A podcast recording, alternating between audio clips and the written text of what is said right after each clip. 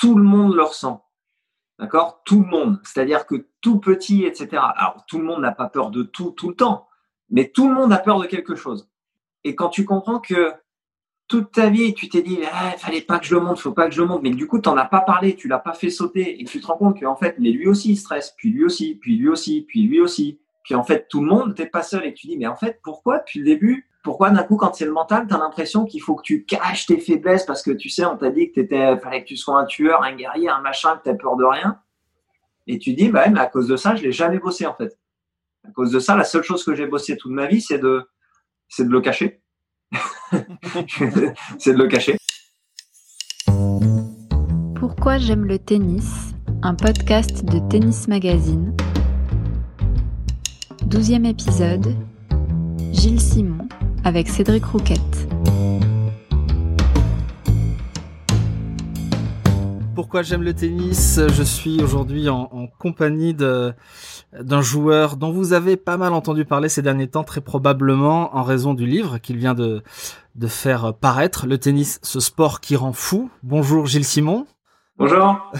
Alors ce sport qui rend fou, mais, mais ce sport qu'on adore quand même, euh, rassurez-nous, vous êtes à votre place dans ce podcast Pourquoi j'aime le tennis? Je pense y être, oui. J'adore le tennis. Ça, c'est sûr, il n'y a pas de doute là-dessus. L'une des raisons déjà qui prouve que vous aimez beaucoup le tennis, c'est que vous continuez à jouer, à jouer à, très haut niveau sur le circuit. J'ai pas entendu parler de, de, retraite. Vous avez 35 ans passés. Euh, vous allez continuer jusqu'à quand, Gilles?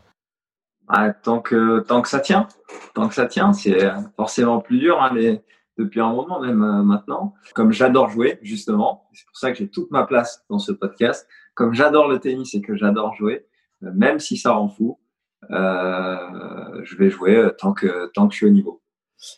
Tant que je suis au niveau. Vous me dites tant que, tant que ça tient, j'allais vous demander si on parlait du physique ou de la tête ou des deux.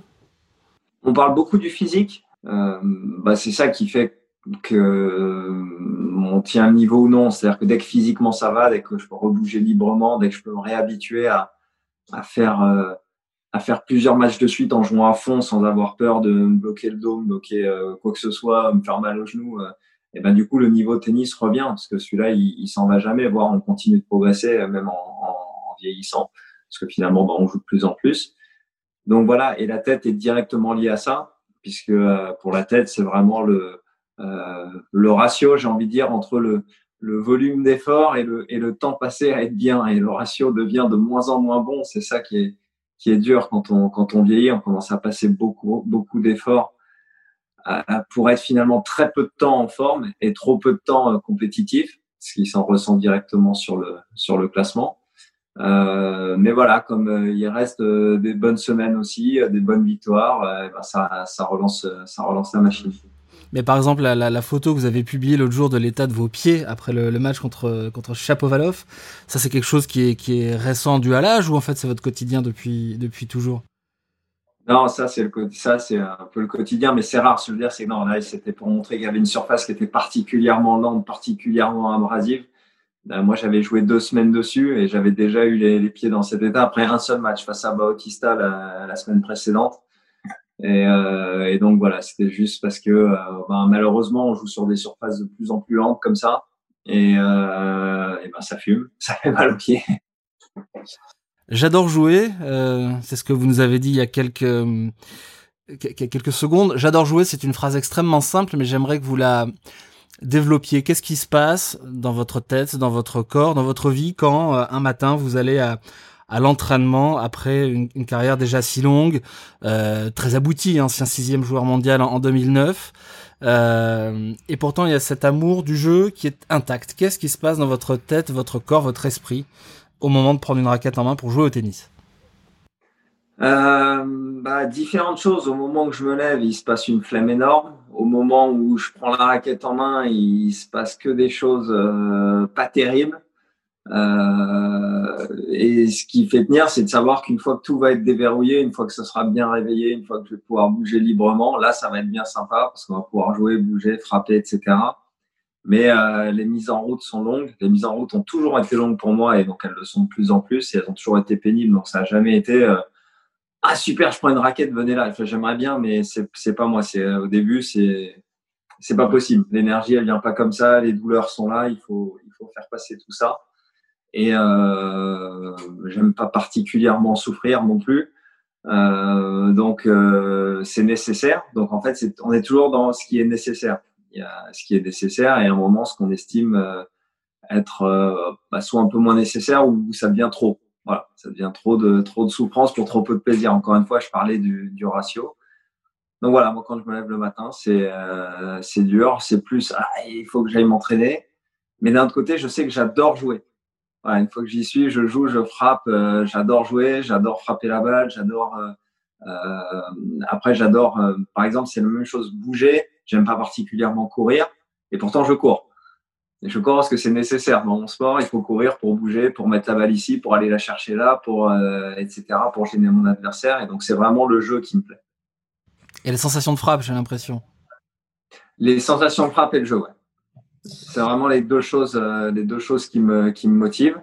Et le physique, c'est un moyen euh, de tout ça. Et donc, le physique, c'est une, c'est du, euh, c'est du professionnalisme là pour le coup. C'est pas, euh, voilà, moi quand je joue pas au tennis, je vais pas courir, je vais pas faire des footings, je vais pas, euh, je suis pas quelqu'un qui ferait du sport entre guillemets si j'étais pas joueur de tennis. Il y, a des, il y a des passages. Je cours, je m'entraîne parce que ça m'aide à jouer au tennis.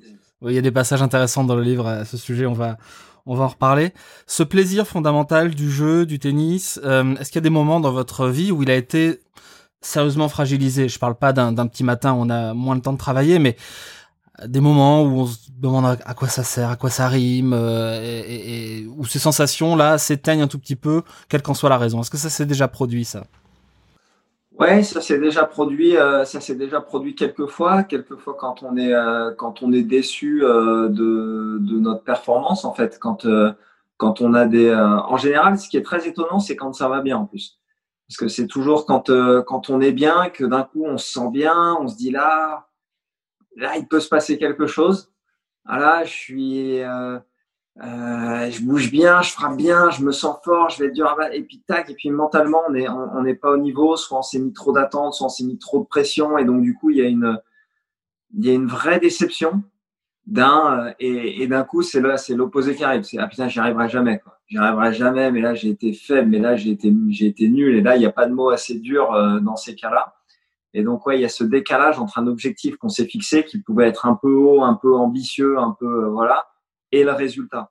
Et c'est et c'est quelque chose qui est dur à gérer pour tout le monde. C'est un c'est un mécanisme de défense euh, euh, très très très très répandu euh, chez euh, les joueurs de tennis, mais je pense même chez les athlètes de haut niveau. C'est euh, c'est le les petites excuses qu'on peut se trouver même avant un match ou avant un tournoi. Ah, je suis pas vraiment en forme. Ce, ce petit droit à l'erreur, ce petit qu'on se donne en permanence parce que ce qui traduit, c'est ça. Ce qui traduit, c'est si j'arrive en disant non, non, mais là, je suis prêt parce que je le sais, je suis prêt et je fais un mauvais match, bah là, entre guillemets, il n'y a pas d'excuse. Il n'y a rien. Juste, j'ai pas été bon, quoi. Et ça, c'est un constat qui est vachement dur à faire euh, quand on, quand on est joueur et quand, et, quand parfois on s'est mis en risque. On s'est dit, non, mais là, ah, et là, c'est parti parce qu'on sait que c'est comme ça qu'il faut gagner à un moment. C'est, c'est, faut être prêt à, voilà, à tout mettre.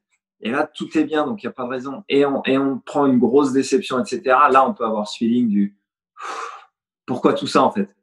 Si c'est pour faire le même troisième tour que je fais quand je joue à, à 70% en grand chelem, euh, battre les mêmes joueurs et perdre contre les autres, pourquoi, pourquoi tout ça? Et c'est surtout dans ces moments-là où il faut pas lâcher et, avoir confiance dans le, dans le process.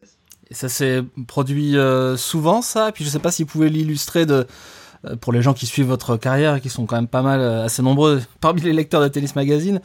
Est-ce que vous pouvez illustrer ce que vous venez de dire sur des, moments, des périodes, des matchs que peut-être on, on, a vu, au moins dont on aurait vu les highlights?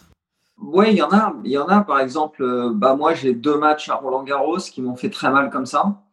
Euh, j'en ai un face à j'en ai un face à Nicolas Mahut où je fais pas du tout le match que je veux faire euh, au troisième tour. Euh, match qui part plutôt pas mal. Et puis puis, puis après euh, et puis après je suis vraiment passif. Je laisse je laisse jouer. Je laisse je laisse faire faire ce qu'il sait ce qu'il sait bien faire. Et on finit par se faire un, un match en 5-7 qui finit à 6-1 au cinquième. Je, je gagne le cinquième parce qu'au cinquième bah, finalement je suis je commence à être très très très fatigué et Et donc, bah, je suis un peu obligé de laisser partir les frappes et tout, parce que j'ai plus l'énergie pour courir partout, remettre. Donc, je me mets à, jouer euh, un, autre tennis et ça se passe bien, ça rentre et, je gagne ce cinquième set. Mais c'est, par exemple, c'est, c'est le genre de victoire où ça a été, ouais, des victoires pour moi, c'est qui ont été comme des défaites. L'équation plaisir-victoire n'est pas, n'est pas euh, absolue c'est pas c'est pas que ça en fait. Parce que il y a des matchs où euh, il y a des matchs où on, on prend pas de plaisir parce qu'on se sent pas bien on joue pas bien euh, ça se passe mal du début etc donc euh, on, bon malheureusement on se dit ben bah, ce match là euh, il, est très laborieux faudrait survivre pour que le match suivant éventuellement ça se passe mieux. Parce qu'à un moment faut, faut se donner une chance de faire mieux. Mais il y a un match comme ça où il n'y avait pas de raison en fait de se mettre dans cet état là c'est arrivé, j'ai pas combattu le truc euh, qui est arrivé à ce moment-là, donc ça a débouché sur un match très long, très pénible, très dur. Et ça arrive à un moment de ma carrière où je sais que quand je fais un match comme ça, il n'y a rien de bon qui arrive derrière de toute manière.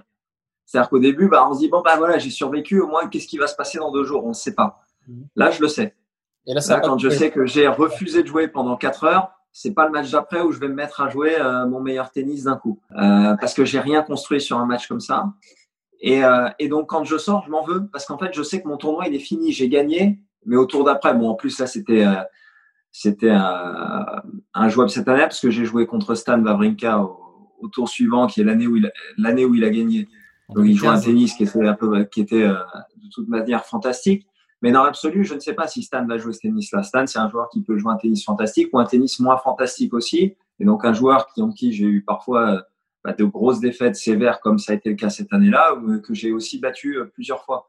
Donc, voilà. Mais par contre, pour Batstan, il faut, il faut jouer un certain niveau et ce match-là, je sais qu'il va m'interdire de jouer ce niveau-là avec toute la fatigue accumulée, etc. Donc, c'est vraiment des matchs où je m'en veux.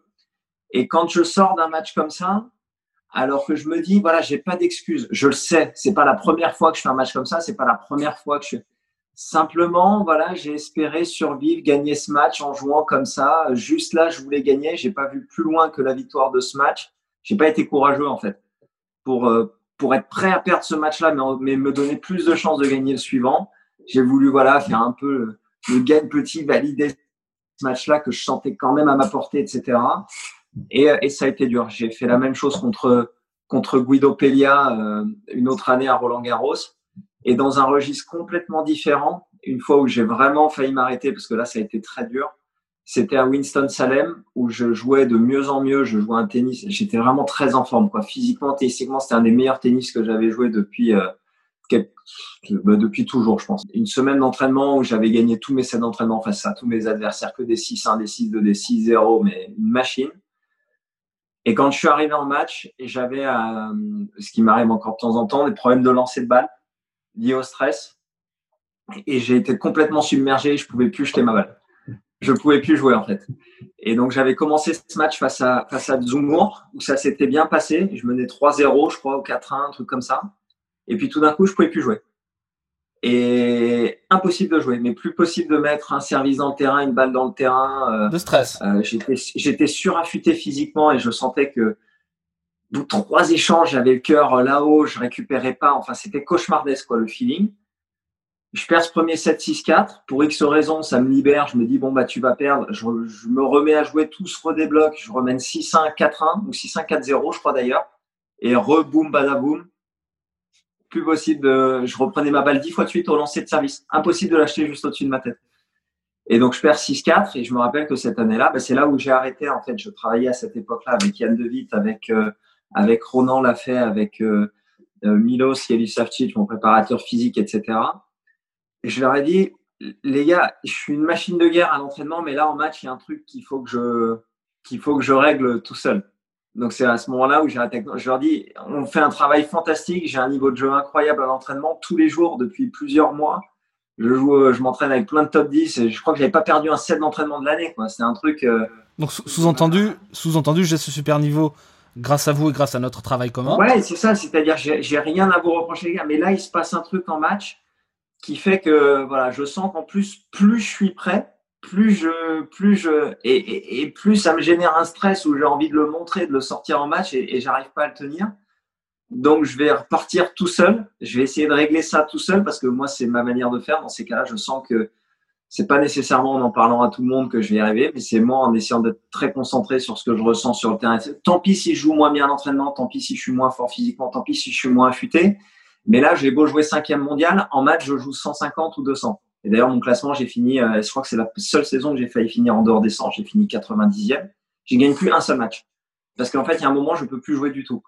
Donc, il faut, euh, et comme j'avais 33 euh, ans, bah voilà, pour moi, c'était simple. C'était bon, bah, si ça, ça continue, je m'arrête. Enfin voilà, c'est pas. et c'est étonnant de se dire que c'est à 33 ans qu'un truc comme ça nous arrive. Mais euh, voilà, le fait est que c'est comme ça. Et euh, je dis, moi, je peux pas. Euh... Enfin voilà, je savais que quand ce lancer de balle arrivait et que je pouvais plus jeter ma balle, bah, j'avais envie de mettre ma raquette dans mon sac, mais dès 2-0 au premier, 3-0, je savais ce qui arrivait. Je me disais non, là, j'ai plus du tout envie. Donc c'est voilà, il y a des, ça peut être des choses différentes, mais ce qui est le, le point commun que je trouve à chaque fois, c'est finalement quand on est prêt. Quand on est prêt, quand justement il n'y a pas d'excuse, on sait qu'on est prêt, il n'y a pas de tac, on se sent fort, on se sent vraiment fort avant le match, on a une grosse conviction, et puis, et puis, et puis, puis pendant le match, et eh ben, elle s'effrite quand même, elle s'en va, et, et, et, comme on pensait que cette fois-ci c'était bon, elle allait tenir, qu'on allait être solide, et que le résultat nous montre l'inverse, et eh ben voilà, il y a une sorte de découragement assez, assez puissant qui, qui arrive. C'est ce qui fait du tennis euh, un sport extrêmement mental et donc un sport, qui rend fou. euh, je vous demandais, Gilles, de, euh, nous projeter 25 ou 30 ans en arrière, quand vous avez découvert le tennis. Est-ce que cet émerveillement a été instantané? Comment ça s'est construit, cette, ce goût pour ce sport? Je, je serais pas de m'en rappeler pour le coup. J'ai mes parents qui m'ont qui m'ont fait euh, faire beaucoup de sport, avec mon frère également. On a, fait, on a essayé différents sports.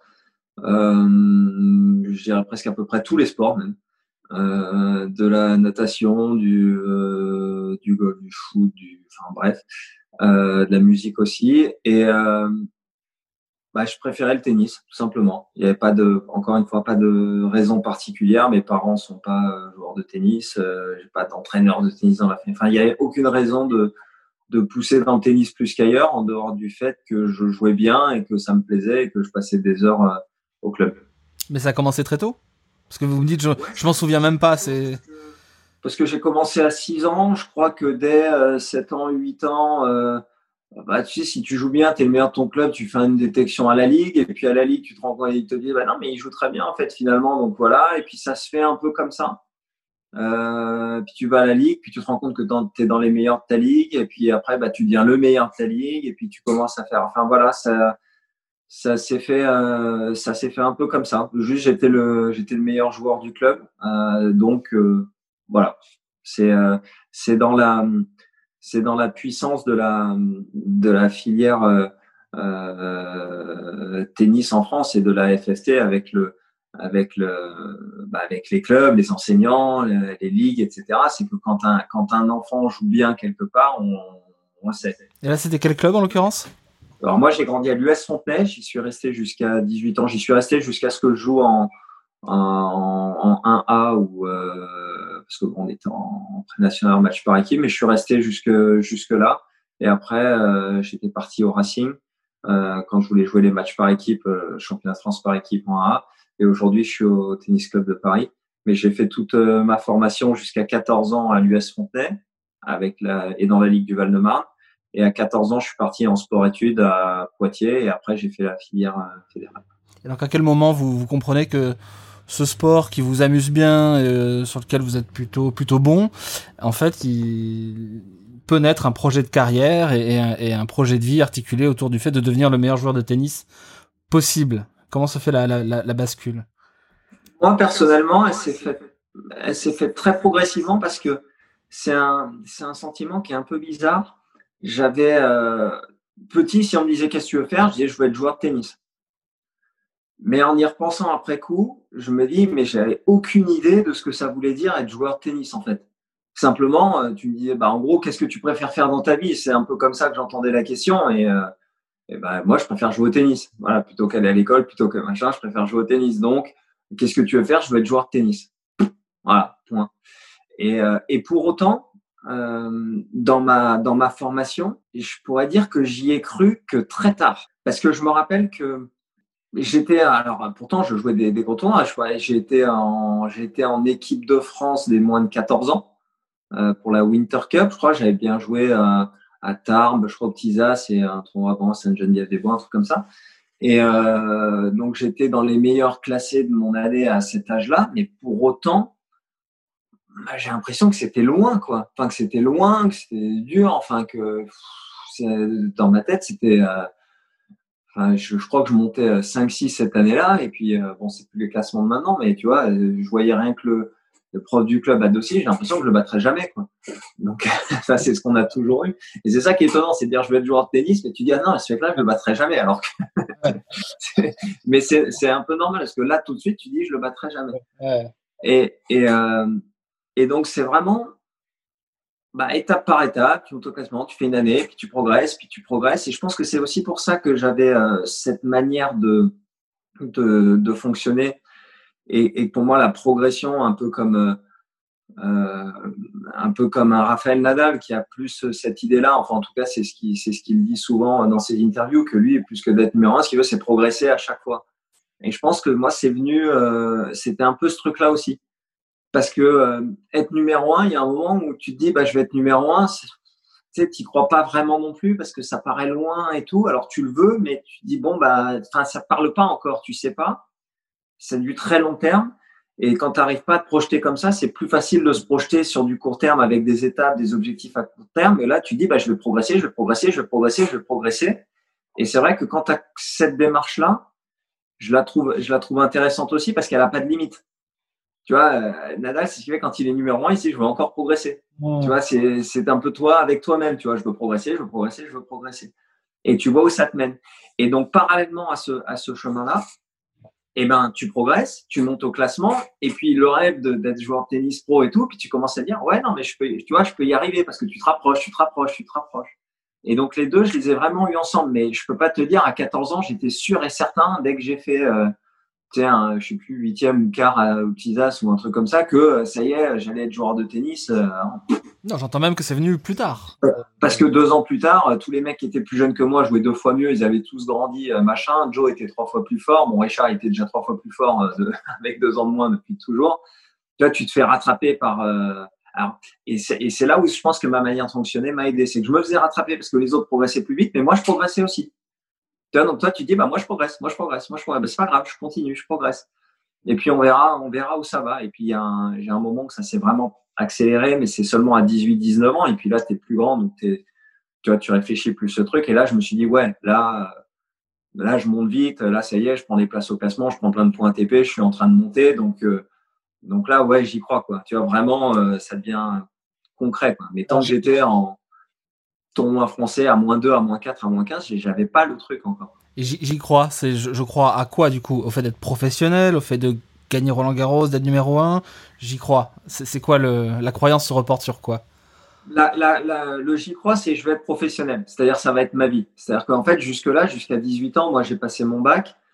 Euh, tu te dis, euh, euh, bah, à tout moment, je vais faire autre chose en fait dans ma vie. Tu vois, si je, bah, si j'y arrive pas, je suis moins 15 ans, moi, quand as 18 ans. Donc, je suis pas forcément dans les temps de passage. Mais tu as 18 ans, tu es moins 15. Tu viens de passer ton bac S, tu es sur des listes de sportifs de haut niveau. Entre guillemets, tu pourrais encore euh, refaire euh, des écoles, même si, euh, tu vois, j'avais pas, pas le meilleur dossier scolaire de l'année. Mais tu sais, quand tu es sportif de haut niveau en plus, machin, bon, bref, tu peux faire plein de choses. Tu peux aller faire un, billet aux États-Unis si tu veux. Tu peux, enfin, t'as, as plein, t'as d'autres choix si tu veux qui sont possibles. Et c'est vrai que moi là, j'ai bien joué ces deux années-là où j'ai fait que du tennis et où je suis monté euh, très vite au classement. Je suis rentré dans les 100 à 21. J'étais moins 15 à 18 ans et je suis rentré dans les 100 à 21 ans. Donc en trois ans, j'ai fait un, j'ai fait un gros, un gros chemin. Et, euh, et donc à partir du moment où tu dis, parce que c'est pareil, moi être 1, 10, en fait moi j'avais pas de limite. Tu vois, d'un côté, euh, je, je me disais pas je vais être 1 ou je vais être 5 ou je vais être 10, ou, mais j'avais pas de limite. Parce qu'en fait, j'étais toujours dans cette logique de je progresse. Donc en fait, je montais, j'étais 300, je battais un joueur qui était 200, je me disais, je serais 200. je me disais, peu importe quand, mais là, je continue de progresser, je serai 200. Et puis après, je battais mon premier dans les 100. Ouais, ça y est, je vais être dans les 100. C'est sûr, je serai dans les 100. Tu vois, si je suis capable aujourd'hui, c'est sûr que je vais continuer de progresser et d'en battre. Et après, dans les 100, dans les 50, et dans les 50, dans les 30. Et j'avais pas de limite. C'est-à-dire que moi, ça me faisait pas peur non plus d'être numéro un. Tu vois, s'il fallait. C'était, c'était ma question suivante. C'est, j'avais pas peur, mais j'étais pas. Parce qu'en fait, c'est ma manière de voir le jeu. Je vois mes adversaires, je vois des, mecs très forts avec des qualités et des, et faiblesses, et c'est ce que j'ai gardé jusqu'au bout. C'est pour ça, je pense que j'ai même réussi à battre un, un Federer même dès la première fois où je le joue. C'est-à-dire que c'est hyper impressionnant. On te dit, il sait tout faire, machin. Et moi, j'étais pas d'accord déjà avec ça. Il, sait tout faire. Oui, il sait tout faire. il sait tout faire, mais mais il y a toujours un truc que je peux faire mieux que lui. Tu vois, il peut pas être dans ma tête, il pouvait pas être plus fort que moi partout dans chaque coup. Donc tu sais, j'avais toujours cette idée de me dire, mmh. bah c'est pas grave, on va chercher un truc, on va chercher un truc où on peut l'embêter, on va chercher. Tu vois, je vais chercher. Et c'était c'était quoi c'était quoi en l'occurrence euh, Eh ben où je l'emmerde au moins un peu quoi, tu vois. Et, et, et de là, tu fais un jeu, puis tu gagnes plusieurs jeux, puis tu commences à te sentir bien là, puis tu arrives à prendre le piquer un set, et puis. Mais c'est pareil, j'ai pas battu Federer la première fois en me disant, c'est sûr, je vais le battre. Je me disais, c'est très probable que je prenne une rousse, mais je gardais toujours dans ma tête que peut-être je peux le battre. Tu vois. Mais il y a, y, a, y a, prescription maintenant. Quel était le, plan de jeu? Bah, En fait, au début, j'en avais pas vraiment parce que je ne l'avais jamais euh, joué. Donc, euh, euh, moi, ce que j'ai ressenti, en tout cas ce jour-là, hein, sur le match c'est que je frappais très bien côté revers, donc je l'ai bloqué dès que je pouvais dans le revers. On a, on a fait un début de match où il y avait 4-0 pour lui en à peu près 5 minutes de jeu, où j'ai pris euh, ace, ace, coup droit gagnant, il avançait dans tout, bam, bam, bam, bam, bam, bam. Je fais, oh là là là là, c'est compliqué. Et le seul moment où j'ai réussi à respirer un peu, c'est quand j'ai réussi à me bloquer dans son verre. Donc je me suis, et une fois que j'ai trouvé ça, ben, je me suis dit, bah, je vais le bloquer dans son verre le plus possible. Alors d'abord sur mes jeux de service, je me rappelais que je voulais pas rater de première balle parce que je voulais je voulais pas qu'il puisse tout de suite sur les deuxièmes Je faisais des premières secondes directement dans le revers et puis je jouais là et je lâchais pas. Et puis j'ai commencé à gagner mes jeux de service comme ça. J'avais aucune emprise sur ces jeux de service, mais à force de gagner les miens, et ben je commençais à lire un peu mieux son service, à mettre un retour par-ci, un par-là, attaque. Lui, c'est un match qu'il aurait pu gagner 50 fois parce qu'il a raté une volée notamment très facile pour se donner un, break au second, au troisième, je me rappelle plus, mais mais le fait est que voilà, dans ma démarche à moi, j'étais actif. J'aurais pu prendre, franchement, j'aurais pu prendre 0 et 1, il n'y a aucun problème. Mais la, démarche était, la démarche était là. Et c'était un peu celle que j'ai eue toute, euh, toute ma vie, à savoir, bah, peut-être ça va bien se passer, peut-être ça va mal se passer. Mais on va, on va essayer de, de faire quelque chose. Et, euh, et c'est un sentiment, en général, c'est là où j'ai été bon quand j'ai eu cette approche-là. Et après, il y, a, y a différentes choses qui font que c'est pas toujours facile d'avoir cette approche-là. Quand tu joues des joueurs moins bien classés, c'est pas facile d'avoir cette approche-là parce que quelque part au fond de toi, tu dis, eh, je devrais gagner. Tu vois. Et puis après, quand tu as perdu 4, 5, 6 fois contre le même joueur, de garder le temps, je peux peut-être le battre, il est dur à garder aussi, etc. Donc il y a des choses qui font que c'est pas toujours simple d'arriver avec ce, cet état d'esprit. Mais euh, en général, c'est les premières fois, ça s'est toujours plutôt bien passé pour moi. Euh, première fois que j'ai joué un top 100, première fois que j'ai joué dans un tableau final, parce que j'avais ce truc-là en me disant, bah, ça va être dur, mais peut-être tu peux quand même. Mais voilà, j'étais. Euh... Ce truc-là, c'est, j'ai pas de limite. En tout cas, je ne les connais pas, donc je ne m'interdis rien, et donc je progresse. Donc ça fonctionne euh, formidablement jusqu'à cette année 2008. Votre meilleur classement sixième, c'est tout début 2009, mais c'est sur, la base des résultats de 2008. Vous battez notamment. Euh, euh, Nadal, qui est, bah, c'est la première année à laquelle il, accède à la première place mondiale. À ce moment-là, vous êtes sixième mondial, vous, voilà, vous, vous êtes l'un des meilleurs joueurs du Masters. Euh, vous êtes toujours dans cette optique, j'imagine, je n'ai pas de limite. Qu'est-ce qui fait Alors, euh, j'ai deux questions. Qu'est-ce qui fait que vous n'êtes pas allé plus loin? Alors ça, c'est en bonne partie l'objet du livre, euh, où vous racontez en détail tout, tout ce que vous avez, euh, tous les obstacles auxquels vous vous êtes heurté, notamment sur la dimension mentale et sur euh, et sur la façon dont c'est pris en charge par la formation à la française, s'il fallait l'appeler comme ça. Et puis, mais par contre, vous, vous, vous, vous n'explicitez pas trop dans, dans, dans le livre c'était quoi l'étape d'après? C'était quoi le rêve d'après? C'était quoi l'ambition d'après? Euh, Une fois que vous êtes sixième, parce que j'imagine qu'il n'y a pas de raison que cet état d'esprit s'arrête.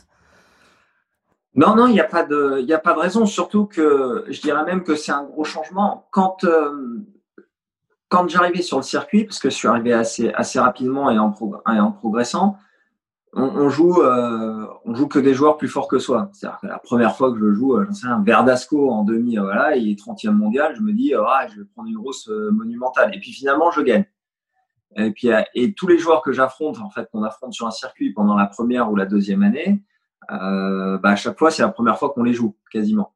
Donc on est toujours dans une espèce d'inconnu par rapport à ce niveau-là. Est-ce que je vais tenir? Est-ce que ah tiens et, et, puis battre Verdasco qui est 30e, ça me rassure pas sur battre euh, je sais pas lequel qui est 31e. Parce que je me dis bon bah lui j'ai réussi à trouver un truc pareil pour le bloquer, mais euh, l'autre je sais pas. Donc euh, j'étais toujours dans cette démarche-là.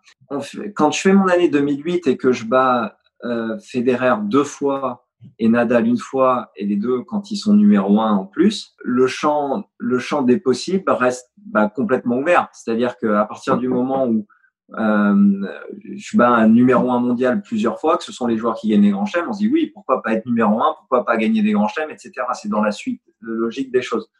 Euh, il se trouve que euh, pour être numéro un et gagner un grand chelem, il faut être encore plus fort que les battre une fois, euh, en plus dans des formats 3-7, euh, même si c'est déjà des performances incroyables, hein, mais c'est encore plus dur. Et que ça a été ma limite, c'est ce que j'ai pas réussi à faire.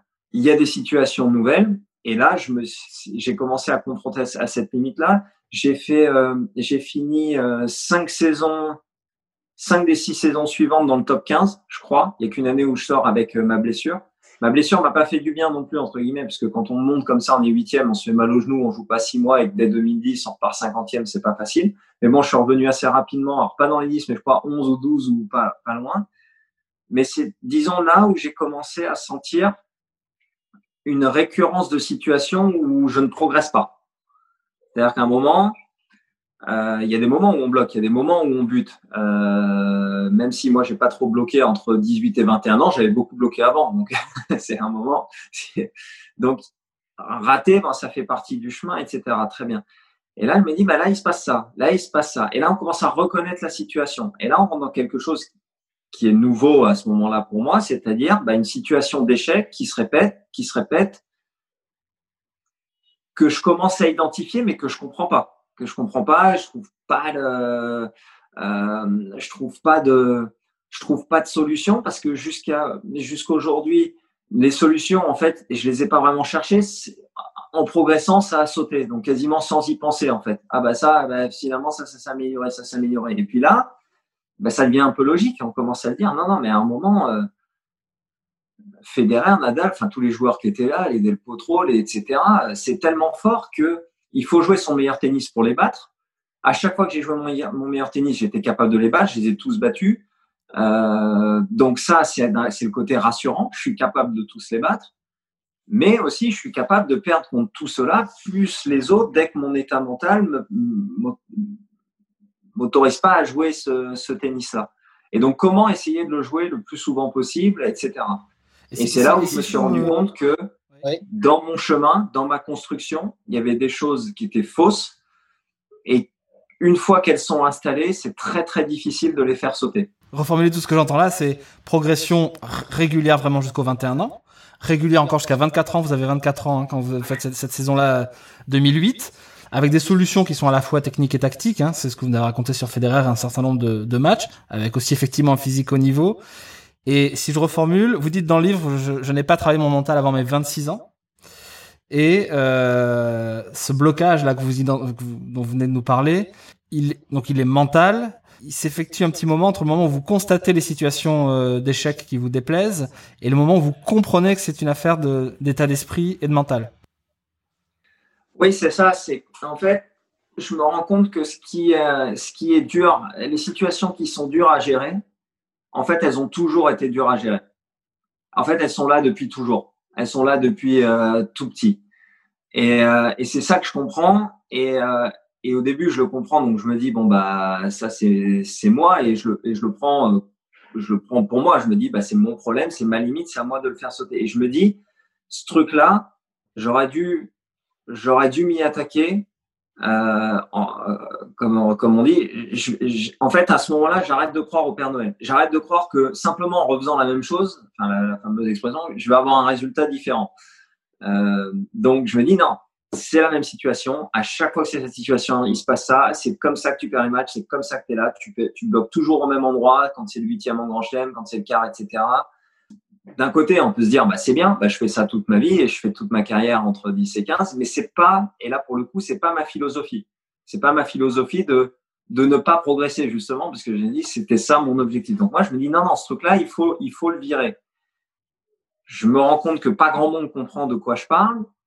Je décide de partir un peu tout seul. Euh, ensuite, euh, je fais appel à Yann De Après, j'ai attaqué ce truc-là justement avec euh, avec Ronan, et c'est en l'attaquant justement vraiment, et donc à partir de cet âge-là, que je me rends compte de la de la puissance entre guillemets du blocage, de la répétition, du fait de bah, du fait de reconnaître la situation, de retomber dans le même piège, etc. Et que c'est beaucoup plus compliqué d'en sortir que ce qu'on pense. Et je me dis, mais c'est incroyable parce que ce truc-là, il est là depuis le début. Et si depuis le début, je, si je l'avais attaqué plus tôt, en plus, justement, normalement, dans des années où tu es plus en confiance parce que tu as des résultats, etc., et ben ce truc-là, et je m'en serais peut-être débarrassé. Et aujourd'hui, euh, c'est très, très, très, très compliqué de, de le virer.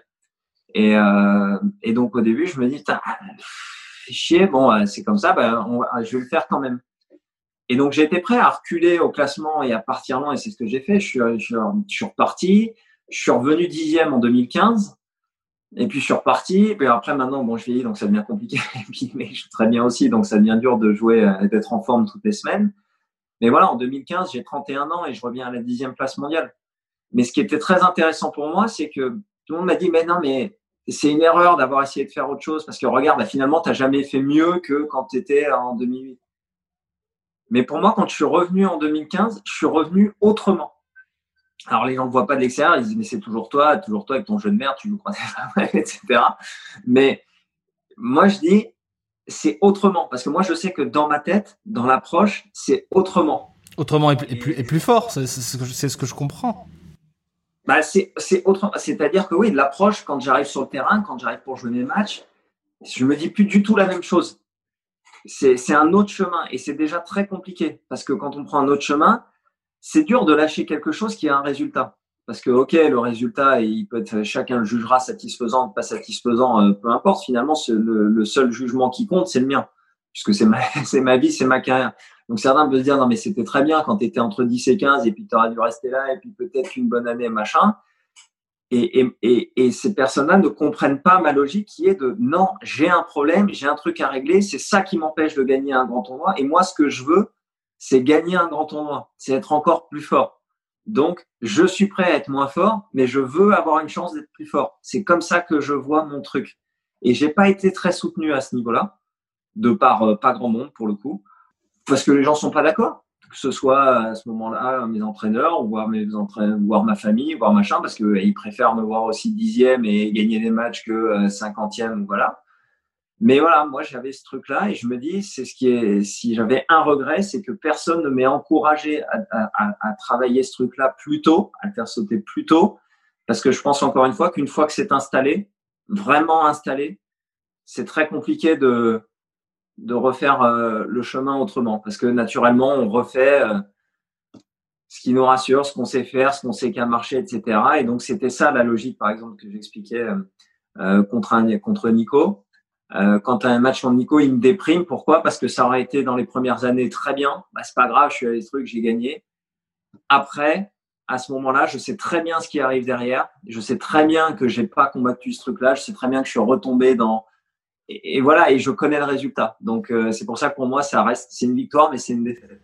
Et pour les pour les gens qui n'ont pas encore lu le livre, ce truc qui s'installe, qu'il faut dépasser, comment vous le résumeriez en deux trois phrases? Ce que j'ai voulu, voulu montrer surtout euh, dans le livre, en fait, c'est que au début, donc là, je, donc je parle vraiment de moi, alors que dans le livre, je parle très peu finalement de, de moi. Enfin, je suis obligé pour expliquer certaines choses, mais je parle très peu parce que justement, ce que j'ai compris au bout d'un moment, c'est que c'est qu'en fait, on le ressent tous.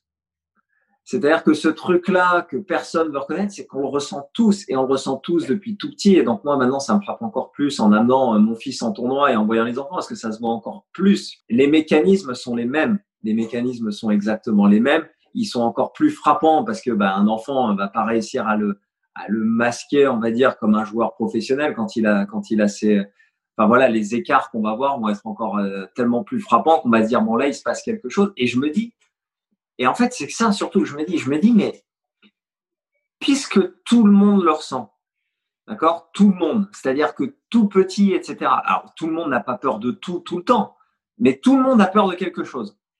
à un moment dans un match, ça peut être différent, mais tout le monde a euh, sa peur.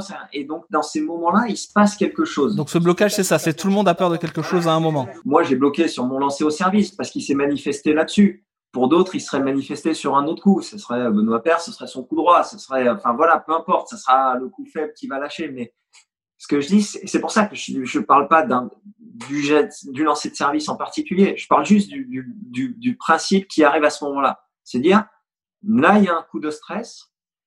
Et quand tu comprends que toute ta vie, tu t'es dit, il ah, fallait pas que je le monte, faut pas que je le monte, mais du coup, tu n'en as pas parlé, tu l'as pas fait sauter, et tu te rends compte qu'en fait, mais lui aussi, il stresse, puis lui aussi, puis lui aussi, puis lui aussi, puis en fait, tout le monde, t'es pas seul, et tu dis, mais en fait, pourquoi depuis le début, entre guillemets, on ne progresse pas tous ensemble?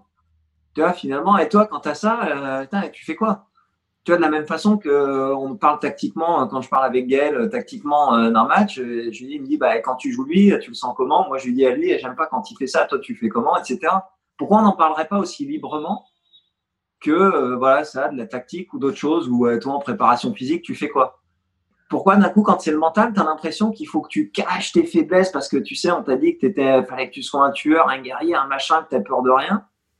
Et tu dis, bah, mais à cause de ça, je l'ai jamais bossé en fait. À cause de ça, la seule chose que j'ai bossé toute ma vie, c'est de, c'est de le cacher.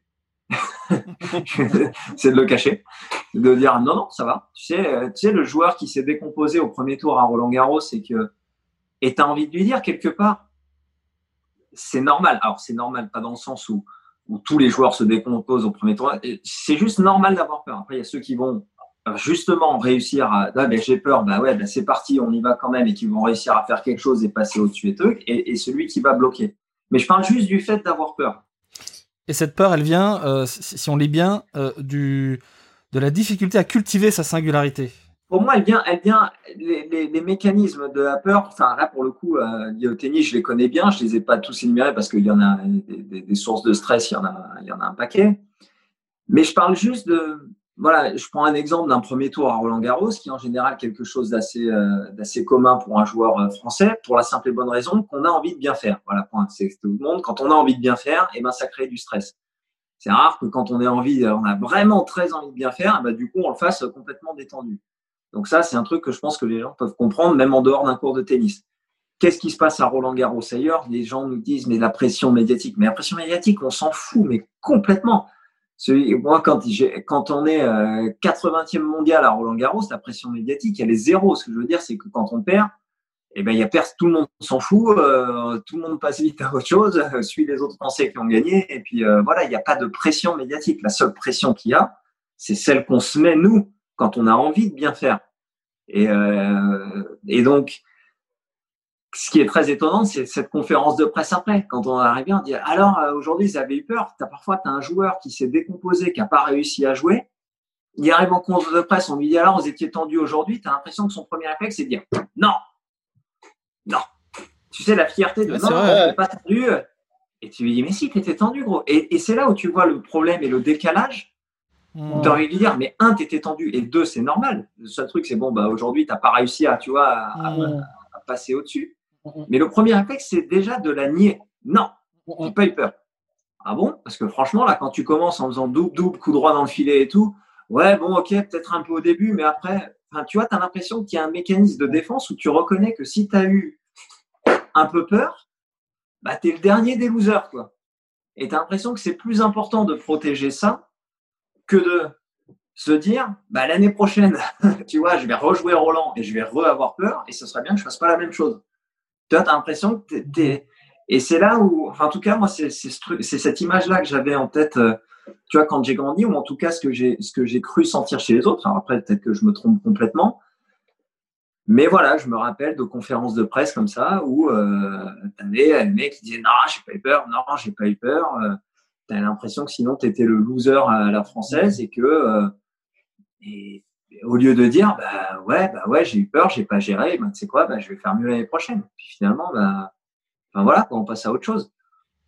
Alors Gilles, on a l'impression, alors vous avez commencé l'entretien en nous disant que vous continuiez à jouer au tennis et que ça continuerait aussi longtemps que que possible. Donc peut-être que ça va durer encore 2, 3, 4, 5 ans. Hein. Federer va probablement jouer l'année prochaine à 40 ans. Euh, voilà, donc tout est possible. Mais on a quand même l'impression euh, que vous avez un peu gros sur, sur, sur la patate, que, que, que, que vous réalisez que finalement cette absence de limite que vous étiez mise il y a, il y a quelques années, bah, vous n'êtes pas allé euh, au-delà de cette sixième place mondiale et que ça vous pèse. Enfin, c'est l'impression que j'ai eue en, en, lisant le livre et en vous écoutant là, tout en étant euh, bah, très amoureux de ce sport et très heureux de cette carrière, ce qu'on sent aussi.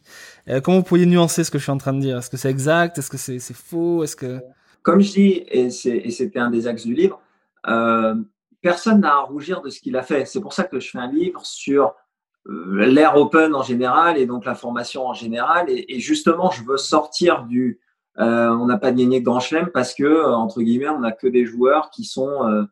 en gros, on n'a jamais eu de joueur qui pouvait gagner un grand chelem. Voilà, c'est une excuse que j'ai souvent entendue pour le coup euh, de la part des instances dirigeantes, à savoir nous, on va former un maximum de joueurs, on forme des joueurs dans les sangs, et puis le champion, celui qui gagne le grand chelem, il faut autre chose, c'est en lui, euh, c'est comme ça, enfin c'est pas nous. Quoi. Et je trouvais que c'était un moyen un peu simple de se féliciter d'avoir beaucoup de joueurs dans les sangs et de pas avoir un vainqueur de grand chelem. Tu vois, entre guillemets, euh, la partie bien faite c'est nous et la partie mal faite, bah c'est pas nous. c'est bien résumé. C'est bien résumé.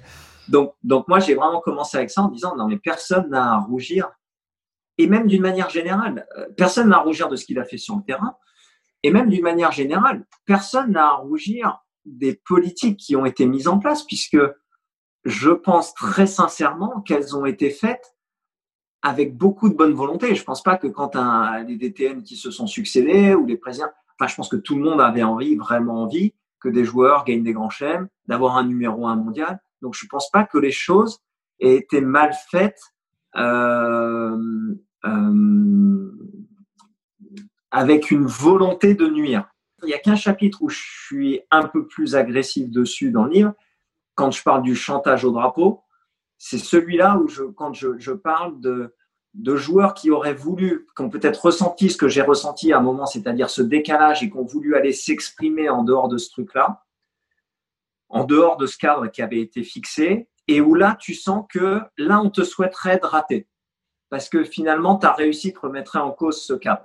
Et que tu as l'impression que le cadre, il est devenu euh, le truc le plus important, euh, tu vois, le, plan de jeu défini, etc. Il, faut surtout pas remettre ça en cause.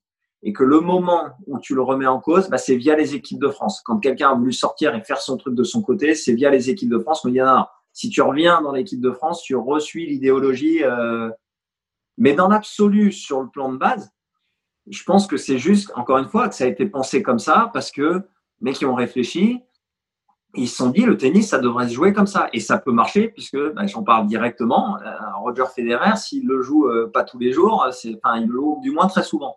Donc, donc c'est très possible d'avoir des résultats comme ça. Ce que je dis juste, c'est que c'est très limitant. C'est que c'est très limitant et que je pense que les résultats sur ces 50 dernières années, 60 dernières années en Grand Chelem, elle montre ça, que c'est limitant. Déjà, elle montre deux choses. Elle montre que la plupart des joueurs qu'on a eus ne sont pas forcément dans cette, euh, dans cette dynamique-là. Ce qui montre qu'à l'arrivée, un joueur fera ben, ce qu'il se sent capable de faire. Tu vois, on aura beau lui dire euh, toute la journée de faire autre chose. Si lui, il se sent de jouer d'une certaine manière et de gagner d'une certaine manière, il fera ce qui sent bon pour lui. La seule chose, c'est que je veux pas que les gens sous-estime la, la, violence du décalage et, et le fait de, de grandir en ayant l'impression d'être à contre-courant de ce qu'on te raconte toute la journée. Voilà, ça me paraît être des pertes d'énergie inutiles, des pertes de confiance inutiles. je dis simplement, mais en, de toute façon, il jouera comme ça. Donc, encouragez-le à jouer comme ça. Il n'y a pas de mauvaise manière de jouer c'est un des enseignements d'avoir des, euh, Roger Federer, Rafael Nadal, Andy Murray, Novak Djokovic, etc. C'est qu'on n'a que des joueurs qui sont tellement différents dans leur personnalité, leur manière de jouer, qu'on voit bien qu'on peut gagner en jouant de toutes les manières. Donc voilà, ne nous limitons pas à une, seule manière et restons ouverts. Et quand les joueurs ont envie de faire autre chose, un truc qui sent bon, ben, on les encourage juste. On les encourage, c'est juste ça. Donc non, les joueurs qui ont que ce soit moi, que ce soit euh, Joe, Richard, Gaël, parce qu'on nous parle sur nous quatre, mais que ce soit avant nous, Sébastien Grosjean, Arnaud Clément, Cédric Pioli, etc. Personne n'a à rougir de ce qu'il a fait sur un terrain. Chacun a fait le maximum. Chacun et, Yannick a gagné. Yannick l'a gagné là où les autres n'ont pas gagné, donc c'est très bien pour lui.